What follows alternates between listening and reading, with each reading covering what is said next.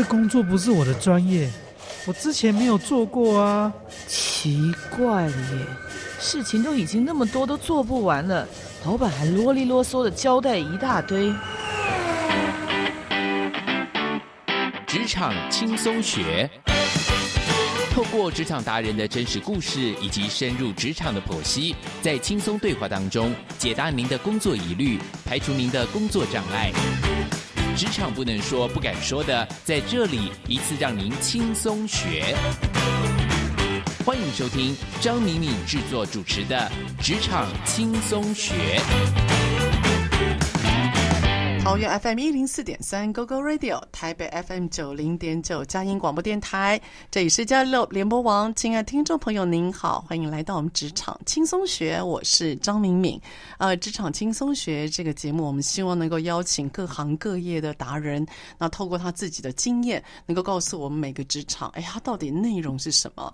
另外，他成功的关键要素是什么？那我们今天呢的这个主题哦，我觉得跟大家应该都息息相关。我最近在看房子啊，那个为什么呢？因为我跟家人租房子已经租六年了，那最近有好朋友开始买房，哎，就开始让我动念，哎，看看是不是可以有自己的房子。毕竟有点年纪了，帮自己置产也实在是理所当然。所以呢，我就发挥我做功课的本能跟角色，所以每天晚上我就上网去看房子。凡是各位念得出来的，包括五九一租屋网、乐屋、乐居、比。房网、信义房屋、永庆房屋、中信房屋等，我光是在网络上面看各个房子的物件，看得我眼花缭乱，然后常常看到晚上凌晨了两三点。那为什么看到两三点呢？不是物件过多而已哦，让我很惊吓。为什么惊吓呢？各位，房价的高低落差很大，而且房价真的高得吓人哦。那网络上呢，同样一个房屋的资讯，其实各个不同的网络网站，他们给的资讯是混乱的，所以我觉得非常需要去。的过滤还有整理，你才能够知道说这个房子它本来或者是它比较原来的真实的讯息。我认为呢，没有做一点功课，真的很难让自己找到一个人生落脚的地方。因此，我觉得我就开始在思思考说，房仲这个角色，各位如果去看房，一定会有个房仲，然后呢，他根据你的需求，他找到一些相关的物件带看房。房仲他就必须要在网络的资讯、买家跟卖家这三方，他做一个非常重要的一个谋合的角色。那怎么样可以呢？发挥他自己呃本身的专业，同时又能够站在客户的角度找到他的房子，然后又能够站在卖方的角度卖出他要的价格，同时又可以在网络很多的讯息，包括一些甚至网络的房仲达人，他这么多的混乱讯息里面，可以很公正公允的。提供双方甚至三方一些非常重要的资讯，我认为这个职业它本身所发挥的沟通的角色还有价值就非常之高了。所以我今天呢特别请到了一位来宾，他是房仲业，应该不算是资深人员，可是因为他本身受过的教育训练，然后还有本身的个人特质，我真的觉得他在房屋资讯的提供，还有在。一些分析解释方面让我觉得非常清晰，因此让我印象深刻。所以今天我特别请他到我们的现场，然后让我们来感受一下这个职业，他到底在沟通上面有什么关键的要素，面临到的困难，还有没有人生一些小小的故事可以帮助我们去了解？哎，这个行业他所面临到的状况，他该会该要有什么样的角色能够发挥？所以我今天请到了房屋资讯的正义达人任作寻 Yuna 来到我们现场谈。谈一谈房屋中介这个职位，它到底有什么样职场上面的关键成功要素？所以我请到了 Yuna 来到我们的录音间。Hello，Yuna，你好。Hello，Annie 老师好，还有各位听众朋友，大家好，我是 Yuna。嗨，Yuna，你可以跟我们聊一聊这个你自己，还有你现在的工作好吗？好的，呃，我是 Yuna。那我自己的工作本身是在台北市中正大安区这边的房屋中介。然后我们房屋中介的话，其实区域性比较强啦。嗯，啊，我、嗯、我本身其实住的比较远。哦，你你住的比较远啊？嗯，你在大你在蛋黄区工作哎、欸？对，哦、我在、okay、其实我在蛋黄中的蛋黄。工作啦，真的真的、嗯。那你说你住多远呢？我本身是住在蛋白区，蛋白其实也不错啦。对，对对，是你住在蛋白区的哪里？呃，我住在新北市的泰山这个泰山区域。哦，OK，就算西区啦。那我每天其实通勤的时间大概有一个小时左右。一个小时，一个小时左右，嗯，所以你来上班回家两个小时。可是我知道说带看房有时候会看到很晚，还要写报告，还要联络一些事情，所以看起来你这个回家时间都是蛮晚的吧？哎，对，比较晚。我我是大概一天花在通勤间，总共大概一个小时。哦，一个小时，对，可能一个小时十分钟左右。哦，一个小时。所以你是你是公交通工具是你是？欧多拜，哦多拜啊！对，哦，那骑小波波，那你骑还蛮快的啊。对啊，你大概平均每天几点回到家？平均来说的话，大概十一点十左右，十一晚上十一点左右。对对对对对。为为什么会这么晚？为什么这么晚？呃，我们一般来说的话，我们一天的工作时间大概就是早上九点到晚上九点，九到九。对对。那不是说一直都这么忙啦，当然中间有一些在外面走动的时间这样子啊，只是很多时候电话联络啊，像如果我要联络明明老师的话，大概也是晚上六点之后的事情。哦，你还要根据每个人他的工作，他工作的话时间上面，你要去能够。配合客户或卖家，对吗？没错，没错。哦，大部分的其实现在的买房很多的，如果以首购族来说啦，如果说我本身是首购族，那很很可能还是在上班族的阶段嘛。那上班族他可以联络的时间一定是下午六点之后。嗯哼，对啊。那我们晚上时间很多都还打电话。所以你一天的行程，你九点到晚上九点，你可以大概描述给我们听吗？就你的工作到底是一个什么样的行程内容？可以给我们一个画面。哦，我们一般一般来说的话啦，我们大概早上九点进公司，那前面的话会做一些募集，对，那就是去了解一下我们自己新进的案子，募集，哦、对，去了解呃我们自己本身，我们我们公司在卖的案子，还有同业在卖的案子。哦，同业你也要关心啊？对啊，也是要关心一下。那也可以增加自己开发的一个范围嘛。对对，嗯，所以早上先到公司，然后就是到你的那个各个分店去。到公司之后，先了解一下市场情报。没错，哦，市场最新的消息动态这样子。对，那了解一下说目前有没有新进的案子或已经卖掉的案子，然后同时呢，就是去看一下今天的新闻。新闻？对。哦，为什么？因为接下来早会的时候会用啊，早会早会会谈到新闻，国内还是国际新闻？嗯，国内新闻居多，居多哦。对，因为我们早会的时候，当然会根据像最近有很夯的房地合一二点零，对对对对。那这个在一开始推出，或者是说在行政院版本刚出来的时候，我们都会去讨论。呃，在早会的时候。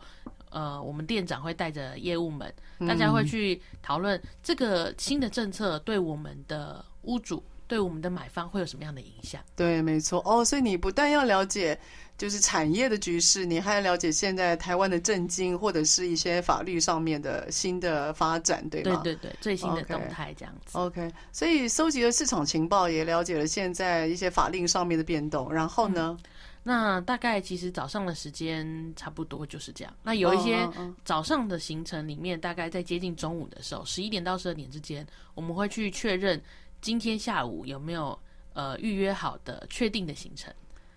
今所以所以你下午的带看是中午才打电话确定？嗯、呃。我们不一定是下午带看啦。对，首先我们有的时候早上就有可能会有带看。对，那带看一般集中在可能平日的下午或者是周末。嗯嗯嗯。对，我知道好像周末比较多，对不对？没错没错，因为也是上班族的时间。对啊，所以我们在 看房休闲的时候，刚好可能是你们最忙的时候哦。对对对，嗯、我们其实到五六日我们都叫销售日嘛。对啊，就是一定要上班的时间。哇，所以我们。我们的五五六日其实就是你们工作最忙的时候，哎，嗯，就刚好我们我们在休息，你们在忙，根本那个休假是跟我一般人颠倒的。对啊，对啊，对啊，哦、像我们大部分的排假都是排二三四，哦，排二三四一般日了哈，嗯，平日休假也有好处啦。我们出去玩的时候，通常不会遇到什么观光人潮，没错，说是这样的，可是很就你就很难找到。一般六日可以，就是六日才能够出跟你出去玩的朋友了。哎、欸，对，就是大家都是排班好朋友，所以带看房应该就是白天的时候吧。所以你大概忙到五六点也差不多啦。哎、欸，对对对。那晚上怎么会到九点？晚上的时候，当然首先我们会还是会回到店头开会了。哦，又要开会哦，一天结束了。对，我们因因为其实像我们的工作很容易。可能比较容易失焦啦。有的时候如果带看一整天，那客户没有办法做个决定，对，我们也是要盘停静下心来想一下，说，哎，那我今天一整天都把时间花在哪里？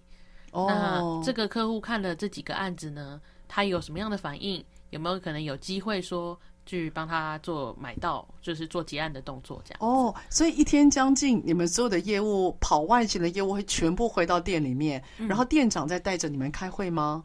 呃，有的时候是店长，有的时候当然就是店里面学长也会协助我们。哦，OK，所以一定要一天做一个总结就对了，一定要有一个总结。嗯，嗯，我觉得这个是，如果说听众朋友您自己是带业务团队啊，我觉得这是一个蛮好的操作方式，就是因为有些业务啊，他在外面跑了之后，他可能就。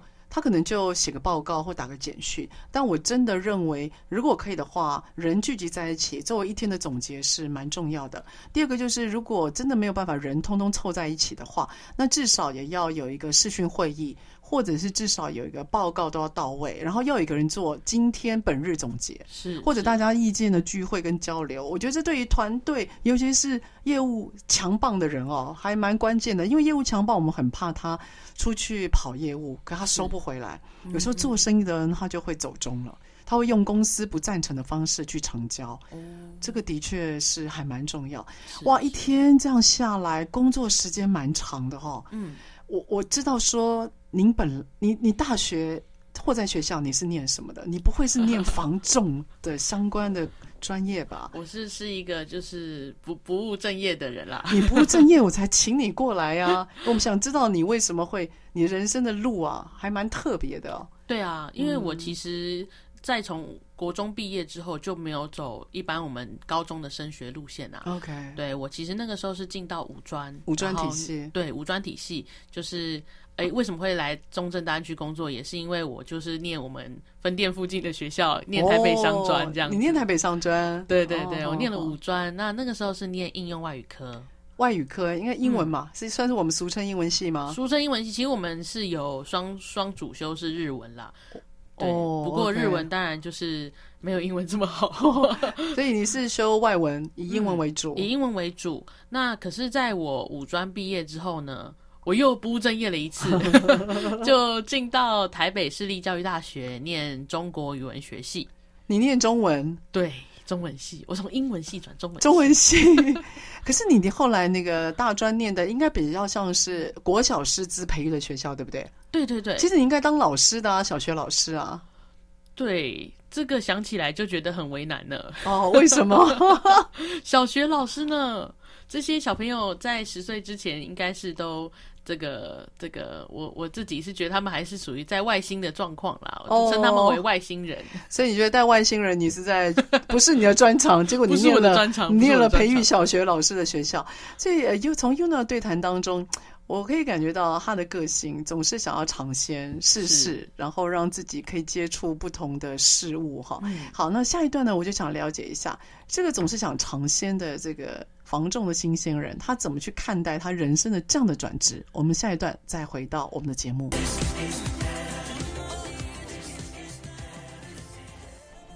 好，各位听众朋友，欢迎回到我们的职场轻松学的现场。我们今天请到的是房屋资讯的正义达人任作寻优娜。来到了我们的节目，那来谈一谈有关于房屋中介，他的职场沟通怎么样能够在买方跟卖方甚至多方的网络资讯里面，真的可以帮助各方可以找到他们想要的房子，跟他们还能够接受的价钱。所以 Yuna 有提到，您在五专是学外文，是，然后呢，接下来在大学部分是学中文。您您的光学习的路程，我觉得就相当的，应该讲相当曲折，应该撞击很大了。哈，这个冲击蛮大的，冲击蛮大。那这个小，这个应该是培养小学老师的一个摇篮哦。结果你没有走这这条路，因为你觉得小朋友是外星人呢、啊？对 对对。那就算小朋友是外星人，可是为什么会引导你走到房屋中介的这个产业呢？为什么？呃。对，但是首先，我觉得还是本着助人的想法啦。那为什么会有这样的想法？是其实是就从我自己家人身上开始的。哦哦，嗯，因为在我我在进这个新房屋之前，前两年的时候，刚好也是遇到我家里面在处理一些房地的事情。OK，对，那那当时呢，我妈妈就是有收到一些。法院的公文。法院。对，法院的公文。Okay. 然后呃，不管其实不管是透过法院啊，或是。代书那边有一些地震的一些新闻，嗯、我妈妈只要一收到都非常非常的紧张。哎，不要讲说您母亲了，我们看到那个封面是法院，我们的头皮就发麻了，对，对，就没有打开的勇气了，也没有读下去的耐心了。真的，大部分的人其实只要收到，不要说法院了，只要收到公文两个字，都非常的害怕。嗯嗯，对。那其实因为我本身中文专业嘛，然后。就是对，我觉得在呃读文章啦，那或者是说在把它解释的比较白话这一点上面是比较没有问题的哦。哎、欸，我觉得解释这个能力蛮重要的。是，是，有时候你看到一个专有名词，你要怎么样讲到让普通人都听得懂？我觉得那是需要训练的。对，而且有的时候跟我们实际上遇到的状况会有一些调整嘛。嗯嗯嗯。对，其实，在法律上面当然规范比较广泛，那但是回到呃。这个现实现实面的时候，嗯、还是要讨论我们现在遇到的状况。那就是因为妈妈遇到这样的状况，我就觉得，哎，其实很多事情真的比想象中还要简单。哦，你是说公文写的看起来不飒飒？公文没那么难啊，对，但是妈妈就很紧张嘛，觉得说这是大事啊，不管是房子啊、土地啊，这个都很麻烦嘛。那我跟他解释完，他说：“哦，原来这个这样就好了，原来我只要交一个东西过去，或是填一个申请书，这样就完成了吗？”我说：“对，没有错，而且我们也有找代书帮忙。对对，很多时候其实这这些文件就是把这个按时填写之后。”那就是交交到地震机关那边去就 OK。所以你的意思是你自己的家庭，你自己家庭在处理自己家里事务的时候，让你感受到有些事情没有想象中那么复杂。嗯，然后因为他那个交易量很大嘛，或金额很大，或来的一个单位是很严肃的，你觉得这方面自己有经验值了？是，你觉得应该可以帮助更多的人。其实也不是说有经验值啊，应该是说我发现这么简单的事情，但是困扰了很多人呢。哎，这倒是哎，嗯，哦，因为像其实我们回到人的这一块啦，嗯，很多时候虽然是简单的事情，但是家族之间不管是。就是亲戚啊或朋友，大家都会给很多的意见。哎，真的，你这句话说得好。嗯、有时候事情很简单，是杂音很多，杂音很多，多一点关切的话，其实就蛮烦人的。嗯，嗯，而且会让当事人可能比较紧张，嗯，会困扰了哈。对，又或是说，可能每个当事人可能，但当事人可能很多啦。那大家如果说都不是很了解状况的话，嗯、就是可能七嘴八舌，那事情就、啊、对推进的很慢。对对，但其实我想这些事情如果可以有一个呃很好的解释嘛，让大家都在这个平等的资讯上面去了解一件事情，那大家都知道这是简单的事情，就可以很快的去完成这处理不动产的的这个问题问题哈。对，这个本来从一个应该是当老师的人，后来转到房仲，你自己在转职过程里面、嗯、有没有让你比较不适应的地方？比较不适应的地方。就是从当老师，感觉像是比较有框框的一个工作啦。哦，肯定的哦。对对对，因为老师嘛，就感觉要 教给学生怎么呃人生大道理啊。对啊，光那个课本就肯定得教完了。对对对，或者是说，哎，这东西要背啊，或者是说分数要达到怎么样？老师比较严肃啊，真的。嗯。但是业务的话，我们很难很难去要求客户给我一个呃，就是分数。很难说，哎、欸，你帮我打个分数。比如说，我帮你带看的时候，满这里总共这个区块三十分，你给我几分？啊、简单来讲，业务就是你要面对不受控的消费者，就比较多不确定性啦。那也不只是消费者，嗯，其实我们每天的行程也是充满了不确定性。哦，对，光是联络行程就充满不确定性。对对，对，对，那你怎么去控制？你怎么去调试那种不确定性？因为说真的，当老师。你讲条条框框哦，我这是非常赞成。包括像课本的内容，是上课的方式，学校或者是一些教育单位，他们想要看到的分数表格化，嗯、它是很明显有 SOP，或者是很多行文的东西。那你转到了业务，哎，这是完全不一样的性格的一个工作内容。嗯，所以你自己最大的调适是什么？遇到什么样的困难？最大的最大的困难，其实在我新人的时候啦。嗯，我每天都。呃，有点像是漫无目的的在社区里面搭讪，搭讪住户们。你用“搭讪”这个词，为什么？那这样你 可是这个前场景听起来还蛮落寞的哎。所以你在人家上班的时候，一个女孩子在公园里面跟人家搭讪，这是一个什么样的情境啊？就是真的是走进社区，然后认识。原本不认识的那些人，真的是搭讪。我一开始用陌生开发，对，也不一定到开发，因为有一些人其实没有明确的要售屋的意愿。哦，你是去开看看有没有机会可以认识一下当地人，对，然后也了解一下，说，哎，有的时候真的邻居的消息蛮灵通的啦。哦，这个叫邻里的力量很大。对，那他们也是会跟你说，哎，哪一间房子听说有要卖哦。OK，对，所以你新人训练就必须要有勇气去接触陌生人，跟他们建立一定的关系。没错，你习惯吗？一开始的时候还蛮不习惯，其实也不要讲你了，我觉得一般人他很难习惯。那你怎么做？嗯，其实一开始的时候，当然自己自己都会觉得说自己看起来蛮诡异的，因为我 我一开始我们要先画商圈图，商圈图，对，我就拿着一叠纸跟一支笔，然后在社区里面。走来走去，然后看房子的样子啊，街道的样子啊，然后看到人就递名片说：“哎，你好，我是任作寻。”不知道说：“哎，我是刚好新来乍到嘛，然后我是这边的新鲜人，对，不知道说有没有社区里面有没有什么资讯可以跟我分享的。” OK，那你会不会面临到你必须要做陌生的接触的不好意思的问题？不好意思，倒是还好，但是在开发上面，对，我们有的时候除了搭讪还算还算客气嘛，有的时候要亲门搭后嘛，要跑到别人家按门铃，嗯，那这个时候就是会稍微有一点点觉得小小拍谁啦。那你怎么办？你怎么克服克克服那种按陌生人家里的门铃？你你敢吗？呃，一开始的时候你怎么告诉自己？怎么告诉自己哦？嗯，其实我觉得这个回到。回到做这份工作，就是这是一个工作啦。嗯，对啊，当然这份工作有它很棒、很可以帮助别人的地方。对对，但是首先我要找到那个机会。嗯，对，嗯、我觉得还是一个敬业精神。我是说服自己说，其实这就是我们的工作。嗯嗯。呃，我当然也是对一些被打扰到了屋主，对他们觉得很抱歉。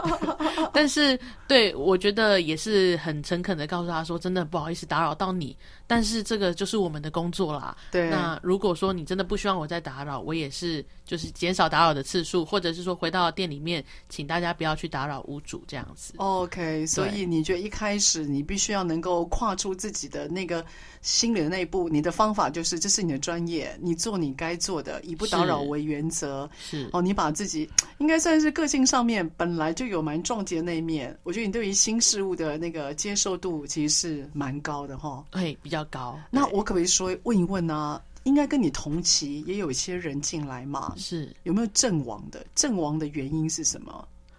阵亡的比例其实还蛮高的啦。嗯，我想其实防重新鲜人阵亡的的比例来说，尤其是年轻人，嗯嗯，嗯，其实蛮容易就阵亡的。他他他为什么阵亡？他是没有直接的业绩呃展现吗？还是说他他自己本身个性上面他就有一些门槛，他跨不过去？是，我觉得其实房仲大概可以分成两种人呐、啊。一开始，呃，应该说我们新鲜人其实分两种，一种是目的性很强，强的过头，就是导致可能让他一开始在接触人的时候，大家都觉得说，哇，这个年轻人就是很冲。你的目的性是说他很想要做生意，很想要成交，很想成交，对，哦，成交的意愿很强。对，那另外一种就是他觉得说，哦。我好像一直在打扰别人，好，很不好意思。我们就想说，这种业务菜鸟就比较弱。对，那服务服务导向了哈，服务导向。对对，服务导向之外，其实也一直觉得说，跟他拍谁这样子。那我们就是在这两两种人中间去取得一个平衡啦。OK，嗯，我们当然也是在尽量不打扰别人的前提之下去帮他做到成交这件事情。所以你觉得太极端都比较容易阵亡？对，都比较容易阵亡。哦，他得失心很重，不然就是没自信哈。对对对。OK，所以在这个整个当新人过程里面，我知道你们有个业绩的目标跟门槛嘛，势必也要跟你的店长还有你的学姐长沟通，所以这一段有关于向上还有学姐长沟学姐长的沟通，我想下一段也许你跟我们分享一下，新人怎么样在这种高度业绩目标导向的产业，而且呢又是一个其实事实上你们没有有形的产品，是。你们其实最主要是服务还有专业，对，到底怎么生存下来？好，那我们下一段再回到我们的节目。台北 FM 九零点九，佳音广播电台；桃园 FM 一零四点三，Go Go Radio；宜兰 FM 九零点三，Love Radio。这里是佳音 Love 联播网，精彩节目，欢迎继续收听。好，各位听众朋友，欢迎回到我们职场轻松学的节目现场。职场轻松学这个节目呢，每个礼拜五早上九呃八点到九点播出。在车上的朋友，您可以定频您的收音机哦，在桃园 FM 一零四点三 GoGo Radio，台北 FM 九零点九佳音广播电台。那呢，下车的朋友，您也可以用手机来听我们的节目。你只要下载佳音乐联播网的 APP 或上网，您可以搜寻 GoGo Radio。那我们节目播出的精彩片段，都可以在 APP 上面。随选随听。那我们今天呢，请到的呢是我们的房屋资讯的正义达人任作寻 Yuna 来到了我们节目。他要提一提现在大家很夯的房市，哎，好像有很多的房屋中介的伙伴哦，投入到这个产业哦，很多新人。那这样的新人，他进入到这个房仲，他到底要怎么样能够让买方跟卖方，甚至呢，在很多的资讯的那种那混乱的情况底下，能够真正达到三方都满意的一个境界？所以，因为呃，Yuna。啊，他刚进到这个房仲产业，以他一个新鲜人的角度，我觉得可以更可以客观的来看一看我们现在大家都很在意而且很在乎的这个落脚人生落脚的地方。所以，Yuna，你提到就是啊，你今天从一个师专体系，然后进到这个房仲的业务体系，嗯，你自己在心理上面有很多的调整，还有很多的门槛过了之后。我相信，因为你没有实体产品嘛，哦，所谓实体产品就是，假设我们今天要卖一个杯子，那杯子摸得到，它叫实体产品。是，可是因为你房重，你最主要是靠别人的屋子，然后你最主要是靠产业的资讯，那你怎么样去在这新人的学习过程当中，你怎么样找到帮助？你你怎么跟你的店长去沟通？是，呃，其实我们也不只是跟店长沟通啦。嗯嗯，我觉得比较幸运的地方是，我是进到直营体系。嗯嗯嗯。对，那在我们直营体系里面，其实业务和业务之间的竞争其实相对的少一点。直营哦，嗯对，因为其实像我知道有一些同业，如果说呃在在同业里面的竞争，其实连同公司同家店的竞争可能都是很大的。哎，这的确是有时候啊，嗯、自己同事会抢生意。对，这个其实真的难免啦，因为结案的机会只有一个嘛。对对，那如果一个房子只能卖一个买方，那如果说是这个结案的机会错失了，下一个机会又不知道等到什么时候，因为不确定性很高。嗯嗯嗯，嗯。对，那我觉得其实在，在在平常日常生活中的时候，我们有很多地方是可以偷学。你说你从你从谁身上偷学？从每个人身上都可以偷学 okay. 对啊，因为其实我们当然我们店算是平常算业绩不错啦。你蛋黄区里面的蛋黄啊，那除了这个之外，其实呃，平常在店里面有很多可以听到学长姐讲电话的时候，就是有一些跟客户互动的美感啦。哦，你会去偷听或仔细听他们在对话里面的那些技巧？对，其实。不用偷听，直接 直接听。在我觉得这这一点真的是很很感谢我们店里面的学长姐，而且其实连我新人时期的店长啊，他也都是说：诶，你如果听到店里面有客人来了，学长姐接待客户，学长姐跟客户讲电话，记得多留一份心啦。有的时候，这个他跟客户互动，如果说你也刚好了解客户的状况的话，其实很多时候你是可以。学到说，哎，为什么他这个时候有这样子的转折？为什么时候他在这里可能要呃刚好把话题岔开？哦，你算蛮有心的哦。是，这我们也带过很多新人哦，这种那个你知道这种唠叨的话，我们大概每个新人都会讲。可是他真正留心在听，而且听出美感的并不多。是，对于我，我觉得，我觉得那个业务最难的地方就是他其实没有 SOP。对对对，对他没有 SOP，你很难像你很难像饭店啦，或者说像一般的服务业，它有一个流程。嗯，因为业务太个人化了，而且客户的的性的风格也差很多。对，他形形色色差很多，嗯，因此你每一个客人都是单一经验的话，你怎么样能够学 SOP？我觉得真的很难。所以因此真。真的必须要自己多观察、多留心，然后对人的敏感度，我觉得要很够。对，对人的敏感度要很够。嗯、像我学长有一个学长很就是很照顾我，很常叮咛我说，其实春秋不在乎啦。哦，对对对，他说这个真的是有的时候你要自己去遇到事情了，你才能够去体会。哦，OK，哎，这真的必须要。这必须要真的很有心，然后去认去咀嚼这句话哈。对对对。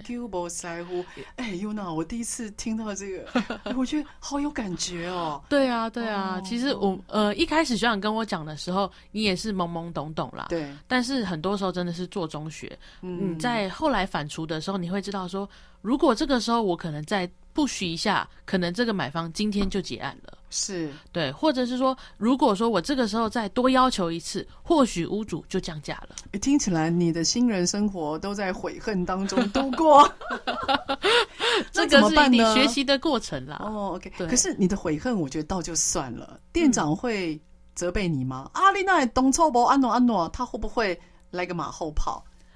这个难免，难免。不过我觉得这个可能每跟每个店长的风格不同，风格不一样。对，那我觉得其实是如果回到新人，回到自己的角度来看啊，就是当然是会觉得说，其实店长或学长，不管是讲我们，或者是说给我们一些建议，就是不要觉得他是在跟我们。就是可能只是想要骂我啦，我觉得店长他们不会这么无聊，特别花时间，只是想要羞辱我。嗯哦、你这个心态非常的正确，我们很多老板听到应该龙心会大悦。真的说真的，对于新人哦，我们当然爱之深责之切，这个呃部分是对的啊，是因为我们真的不会特别花时间去侮辱你，真的，真的，我们不会特别花时间用言语上去伤害你。那就算有伤害到，真的很抱歉，那个不是刻意的，而最。主要是希望这件事情不要再发生，对，还有担心你也会担心你也会受伤了，对，哦，我觉得这个是很多，或者是说，因为有的时候我们真的在客户服务上，嗯、因为跟毕竟如果说跟店长跟学长演练的时候出问题，他只是提点我们，但是如果是客户服务上面出问题，很多时候就是割地赔款，服务费就要折了。所以 Yuna，你刚刚讲了一个词啊，我个人非常惊讶，你们会演练？我们会演练。哎，什么叫演练？你可以把内幕跟我们讲一下吗？其实演练，我们常常都说演练视同作战。你会演练带看吗？还是比如说你会演练什么什么情况吗？我们其实都会设定一个情境，演练的情境非常多，包含销售演练、开发演练、来电估价演练。哦，对，我们公司连下载 APP 都让我们演练一下。哇，那看起来你们直营店在店长还有在呃资深人员的氛围上，学习的氛围其实是蛮强的哈。对，会比相对同业而言，嗯、我想是一定是好很多啦。OK，所以你在这样的氛围养大，就算遇到责备，你自己心情也比较容易过。当然，当然，因为我想，其实到职场上啦，有人愿意花时间教你，就不管是。顺便教你，或者是说可能平常闲聊的时候提点你一些，嗯，我觉得这都是都是很用心的啦。对，哇，啊、你心态还蛮正确的，我个人已经感觉到这个正向的心情哦。对，对，对，我觉得我觉得新人只要有正向的心情，其实大家都很乐意教。哎，我我觉得大大部分人还是很乐意去教，至少如果你肯学，我觉得那是非常棒的哈。是，那我问你啊，你有没有遇过客诉？客诉，嗯嗯，我有遇过，就是没有得到满分回函，差一点就要客诉了，差一点就要客诉。对，你愿意用你受伤的心灵跟我们讲一下故事吗？呃，可以啊。发生什么事？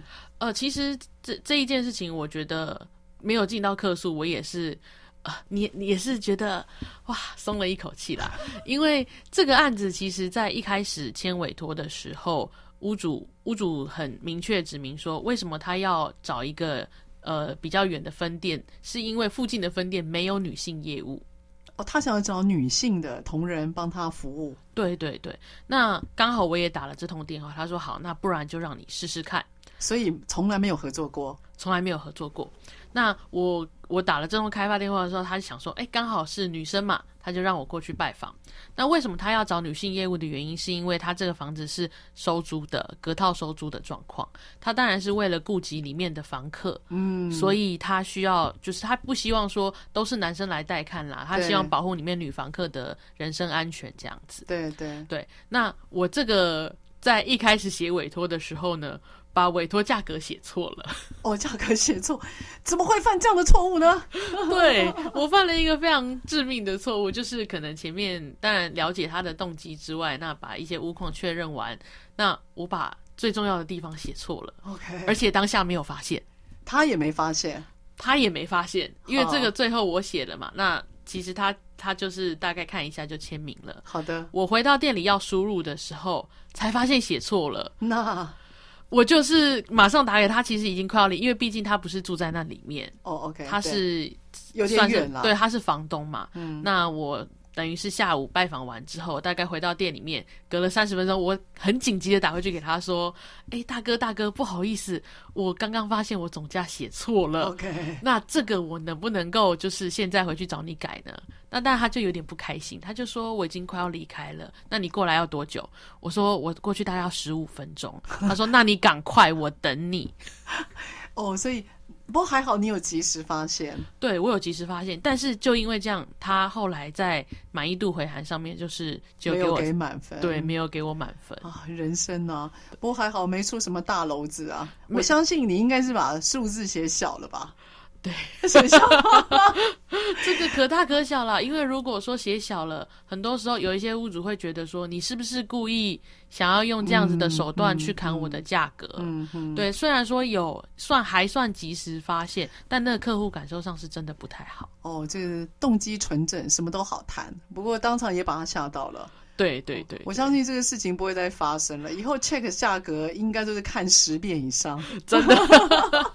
新人哦，总是有非常多的状况，所以接下来我就想他一个为什么叫他正义达人哦，是因为他在带看房的时候，他自己蛮有自己的一个好逻辑。那我们来听听看，待会儿要正义达人要告诉我们怎么找到一个好的物件，而且呢，资讯完全正确，同时绝对不会吃亏。下一段回来。好，欢迎回到我们职场轻松学的节目现场。我们今天请到的是房屋资讯的正义达人任作寻 Yuna 来到我们的录音间。那接下来这段，我就想要问他：所谓正义达人，应该其来有自啊。那 Yuna，你可不可以就是以一个你现在专业的房屋经纪人的一个角色啊？是，你可以告诉我们，假设我们今天去看房子，嗯，以你一个正义达人的角色出击的话，你会要我们注意哪些地方？还有我们要问什么样的问题？是，我觉得其实如果看房子的话，我们当然首先还是着重在房子不能改变的地方啦，嗯，包含它的地点、坐向、采光等等。哦，OK，对。那其实我我想，不管是哪个房仲在接这个房子的时候，都会尽量去完整的收集周遭的资讯。对对，那我觉得很多时候也不用像我自己在带看的时候啦。举个例子来说，我最近带看中华路的一个小店面。中华路，对，在中华路二段，其实蛮靠近，蛮末端了啦，蛮靠近青年公园的地方。Oh, OK，那老房子吧，老房子。那但它是有电梯的啦，一楼的一个店面。那这个房子它其实年纪屋龄有一点了，所以我在带看的时候，有的时候如果说客户提出问题，那现场如果我有遇到，像我们那个店面旁边刚好就是。大楼梯间的出入口，嗯嗯，对，那客户一直很质疑说，这个店面这么小，那是不是原本是梯间，或者是说占那个大楼的公设等等？对，那因为这个房子产权没有问题，所以在隔壁的邻居开门的时候，我也就很大胆的要求说，哎，太太太太，不好意思，可以借我们看一下你们的梯间吗？哦，所以连隔壁的你也要求就是。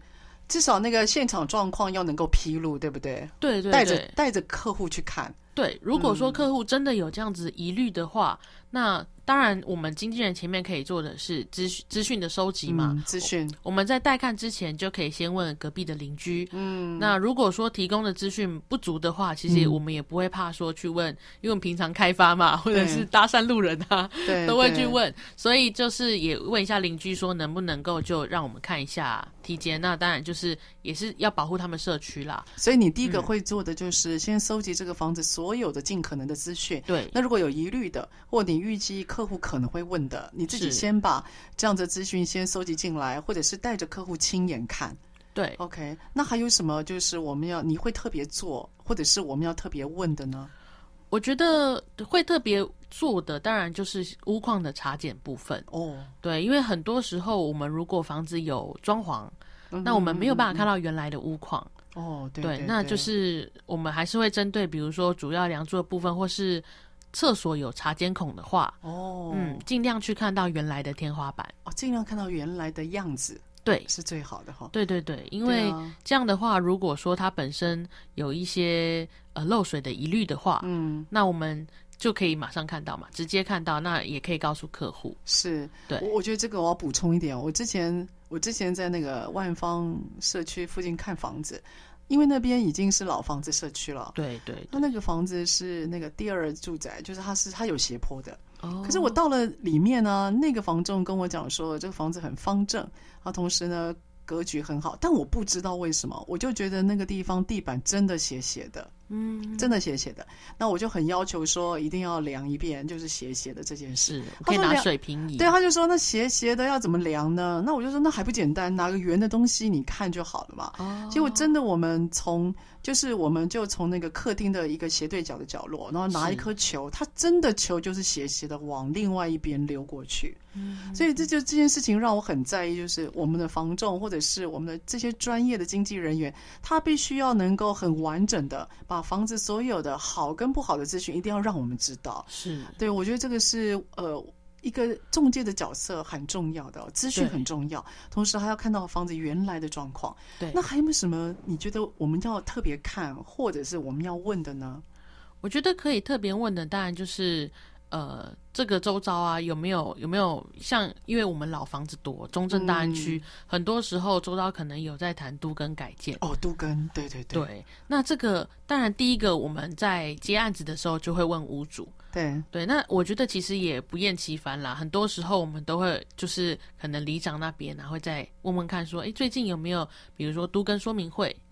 对，因为有的时候这个物件本身没有，但或许隔壁的基地正好要都更。哦，隔壁基地在都更，所以你就要特别帮你的客户要收集这方面资讯，要帮他想了哈。对对对，因为其实都更有好有坏啦，因为像呃我们我们分店附近真的就有老公寓，确实因为都更的关系造成零损。就是他本身，他我的房子是公寓，那隔壁盖了大楼，对，但他在盖大楼的时候，造成我的房子可能有倾斜，或者是呃主要结构梁柱有裂痕的问题。哦，对，就我隔壁正在都根，我反而老房子我会受到损害，这也是需要特别注意的。对，这也是需要特别注意的。哦，所以说呃资讯的搜集，嗯，另外还有就是原来屋况的展现，你自己要看到。我觉得点线面啦，点当然就是我们这个物件本身，嗯、对，那线的话可能就是周围的邻居，嗯，那面的话可能就是到我们邻里之间呐、啊嗯，这个周围环境都可以去了解一下，这样、嗯、是哦，这个蛮好的，对对，所以我们不能够只是看说有没有方正采光而已哦，这个反而是比较容易看到的，嗯、对对对，哦，所以我我问一下啊，如果你收集到的资讯可能你认为对于你的成交有不利的影响，你会讲吗？我觉得当然还是讲啊，哦，因为像其实我们讲最简单的凶宅好了。是你说，我也像我自己本身就是呃有参加教会嘛，那我教会的朋友其实都也也很大胆的说，你知道，虽然你们卖房子的人好像大部分人很在意凶宅，但是我们不在意啊。哦，你讲的是另外一种例子，对，对对，教会的伙伴因为有上帝在，所以我们其实对那个是不害怕的。对，所以我可大部分的人还是会在意吧？嗯、会啊，那这个。既然对方都很在意了，我觉得我们更应该要在前面揭露。这个是节省双方时间的方法。嗯，像我们公司就是一开始在注意我们的不动产说明书上面，如果有发生类似的情况的话，我们都会注明。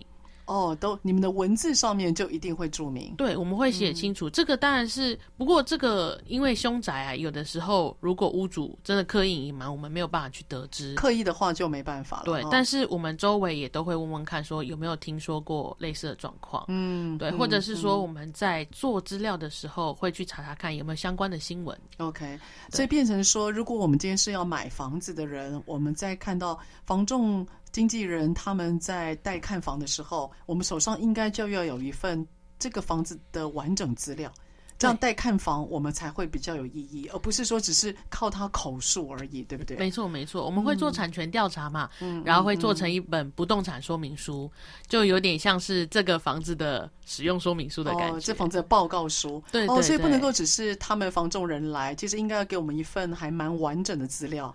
呃，如果说只是看房，嗯、当然是有的时候资料可能没有这么完整啦。对对。不过一旦如果您有出价的想法。对，就是要出价，要洽谈，那当然要提供资料啊。哦，这个倒是可以让听众朋友有一个依据哈。没错。在看房的时候，你就要这个不是来看看玩而已。嗯。如果真的觉得想要出手了，可能那个房仲他就必须要能够准备完整的资讯，你也可以确定他今天这个服务的状况和专业到什么程度。对，或者是说真的有遇到问题的话，也可以请他，像明明老师刚刚有遇到那个觉得房子倾斜嘛，对，斜斜的。真的，其实这个我们我们。分店都会准备水平仪，对，哦、就是这个其实一放在房子中间的地板上，就可以看得出来房子有没有倾斜的问题。你带看房的时候就会拿着水平仪在身上吗？一般不会，一般不会，对不对？对，但是你，你会带吗？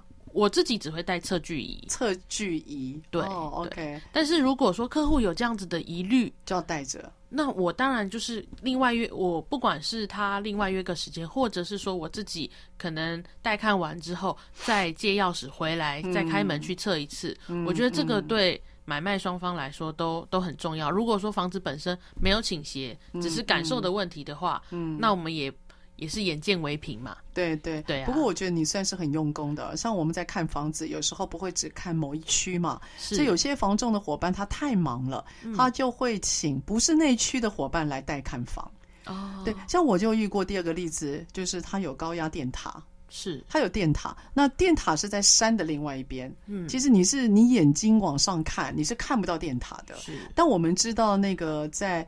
看不到的山的那一头，五百公尺之内其实是有一个大的电塔，可是他本人并不知道。嗯、所以当我们知道说他不，他到他带我们去看房子，可他竟然不知道周遭有些嫌恶措施的话，嗯、其实我自己是觉得这方面的专业真的很不 OK，那就会让我对那家公司或对那个房仲人员，我就会打了很低的分数了。对对，对，我觉得我觉得这个都是第一个印象，因为毕竟信任绝对是呃您这个专业非常重要的基础了。没错没错。那我接下来问题就是啊，如果今天，因为我知道有很多人他防重是现在很多人转职的一个选择啊，你觉得一个好的防重人员应该要有什么样的自我心理建设，或者是专业技能？您的建议呢？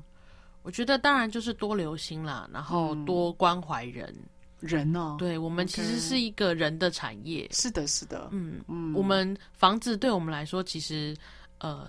当然，我们会去包装，会去行销，但是不管是卖房子或是买房子，都是人的问题。对对，没错。所以我觉得，其实这个对人的关怀是我们在进来这份工作之前就要先做好心理建设的。嗯，嗯，因为有的时候跟人的人与人之间相处，很多时候是很消耗。消磨精神的，哎，这真的耶，嗯，哦，这是我觉得一开始就要先准备好很多的热情来投入这份产业，所以不只不只是为了短期成交，然后砍单呢、啊。其实对人的好奇，对，对人的关怀，反而是你认为在专业之外，其实是一个非常重要的一个燃料吧，工作上的燃料哈。哇，你这个这个结语让我心情突然变得很温暖啊，也应该也改变了很多听众朋友对于房仲这个角色他的一些疑虑了哈。嗯、所以，我们今天请到的是我们房屋资讯的正义党人任作群 Yuna，他从一个应该是小学老师的他，现在转职到房仲，是他透过对于教育。透过对于家里的事情的这些酝酿，然后让他在这个房仲业界有了不同的诠释。然后今天他以一个第三者的角度，哎，一起来俯看一下房仲，还有买方跟卖方到底三方怎么样透过沟通而可以呈现最大的价值。好，我们今天非常谢谢 Yuna 到我们的录音间。那我们下个礼拜早上八点钟，我们节目空中再见喽，拜拜，拜拜。